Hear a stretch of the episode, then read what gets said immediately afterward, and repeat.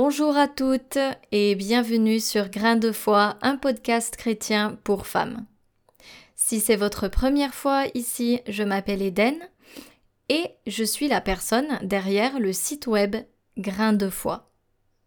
Alors, en cette période de Pâques, je voulais vous lire un extrait dans le Nouveau Testament qui se situe dans l'évangile de Luc, juste après la mort de Jésus. Donc je vais d'abord vous lire l'extrait et on va en parler un petit peu. Donc le passage en question, c'est dans l'évangile de Luc, chapitre 23, chapitre 23, versets 50 à 56. Luc 23, 50, 56. Il y avait un homme appelé Joseph un membre du Grand Conseil des Juifs. C'était un homme bon et droit qui n'avait pas approuvé la décision ni les actes des autres membres du Grand Conseil. Il venait d'Arimathée, en Judée, et attendait le royaume de Dieu. Il alla demander à Pilate le corps de Jésus. Après l'avoir descendu de la croix, il l'enroula dans un drap de lin et le déposa dans un tombeau taillé en plein rocher où personne n'avait encore été enseveli. C'était le vendredi avant le début du sabbat. Les femmes qui avaient accompagné Jésus depuis la Galilée suivirent Joseph. Elles regardèrent le tombeau et observèrent comment le corps de Jésus y avait été déposé. Ensuite, elles retournèrent chez elles et préparèrent des huiles aromatiques et des parfums. Puis, elles observèrent le repos du sabbat comme la loi le prescrit. Fin de l'extrait. Alors la première chose qui pourrait vous frapper dans cet extrait, eh bien ça peut être l'intervention de personnes autres que les apôtres eux-mêmes. Où est-ce qu'ils étaient? Les disciples de Jésus, ceux qui l'ont accompagné pendant les trois ans de son ministère. Alors déjà, Joseph d'Arimathée, euh, c'était une personne euh, qu'on ne connaissait pas vraiment. Euh, quand on lit les évangiles, il apparaît déjà après la mort de Jésus, vraiment on voit qui il est après la mort de Jésus. c'était pas quelqu'un qui appartenait forcément à leur groupe. Et par contre, il a été le premier à frapper à la porte de Pilate. Les femmes aussi, qui avaient accompagné Jésus depuis la Galilée, comme il est cité dans le passage, elles sont quant à elles restées auprès de lui. Elles ont ensuite préparé les aromates avant d'observer le repos du sabbat. Alors déjà, après la mort de Jésus, après la crucifixion de Jésus, qu'est-ce qu'il s'est passé?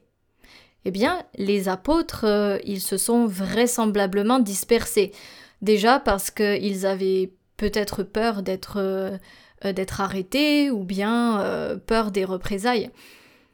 Mais c'est là, c'est à ce moment-là qu'intervient Joseph d'Arimathée, un homme qui est décrit dans ce passage comme bon et droit. Déjà, c'était quelqu'un qui faisait partie du, euh, du Grand Conseil des Juifs. Donc c'était une personne haut placée. C'est là aussi qu'on peut voir que la grâce de Dieu, elle atteint aussi les hommes grands et puissants et riches aussi, éventuellement. En fait, la grâce de Dieu, elle atteint tout le monde. D'ailleurs, c'est la foi de cet homme qui est mise en action par ses œuvres. Euh, il met sa foi en action par ses œuvres. Il n'hésite pas à se porter volontaire et à se montrer courageux. Joseph, en fait, il attendait le règne de Dieu et sa foi avait animé son cœur. Lui, il avait compris que Jésus, c'était le Sauveur qui était tant attendu. Il avait compris qui était Jésus. C'est pour ça d'ailleurs qu'il propose euh, de l'ensevelir dans un tombeau où personne d'autre n'avait été enseveli, parce qu'il se dit, euh, il ne doit pas être mis n'importe où. dans un moment où les apôtres se font très silencieux, on arrive à voir que d'autres personnages entrent en scène. Il y a aussi les femmes. Les femmes, ces femmes en question, euh, qui sont citées dans ce passage, elles se compromettent elles aussi en accompagnant Joseph jusqu'au tombeau destiné à Jésus. Elles font preuve d'un grand courage et de plus de grandeur que les apôtres de Jésus eux-mêmes à ce moment-là. Elles se mettent aussi à l'œuvre, donc elles mettent leur foi en action en préparant les parfums et les aromates qu'elles devaient utiliser pour oindre le corps de Jésus après le sabbat. Parce que là, Jésus, en fait, euh, il a été descendu de sa croix un vendredi. Et dès le coucher du soleil, le sabbat devait commencer. Donc en fait, ces femmes, elles, elles ont justement préparé ce travail, en fait, ces parfums et ces aromates avant le début du sabbat. C'est un geste euh, plus fait par amour que par devoir, parce que c'était des femmes qui avaient suivi Jésus euh, en Galilée.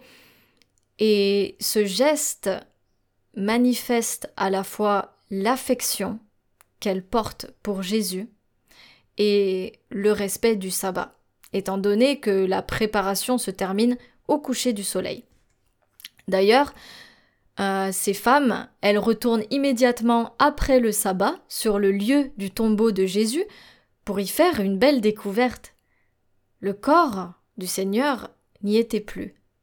Donc au début, c'est vrai que ces femmes se mettent un petit peu à paniquer. Euh, qu'est-ce qui s'est passé? Euh, On l'a volé. le corps n'est plus là. Et c'est à ce moment-là que deux anges qui s'y trouvaient annoncent la résurrection de Jésus. Et ce sont ces femmes qui sont en première ligne, et pas les apôtres. Alors, la question qui se pose aujourd'hui, c'est où aurais-je été après la crucifixion de Jésus?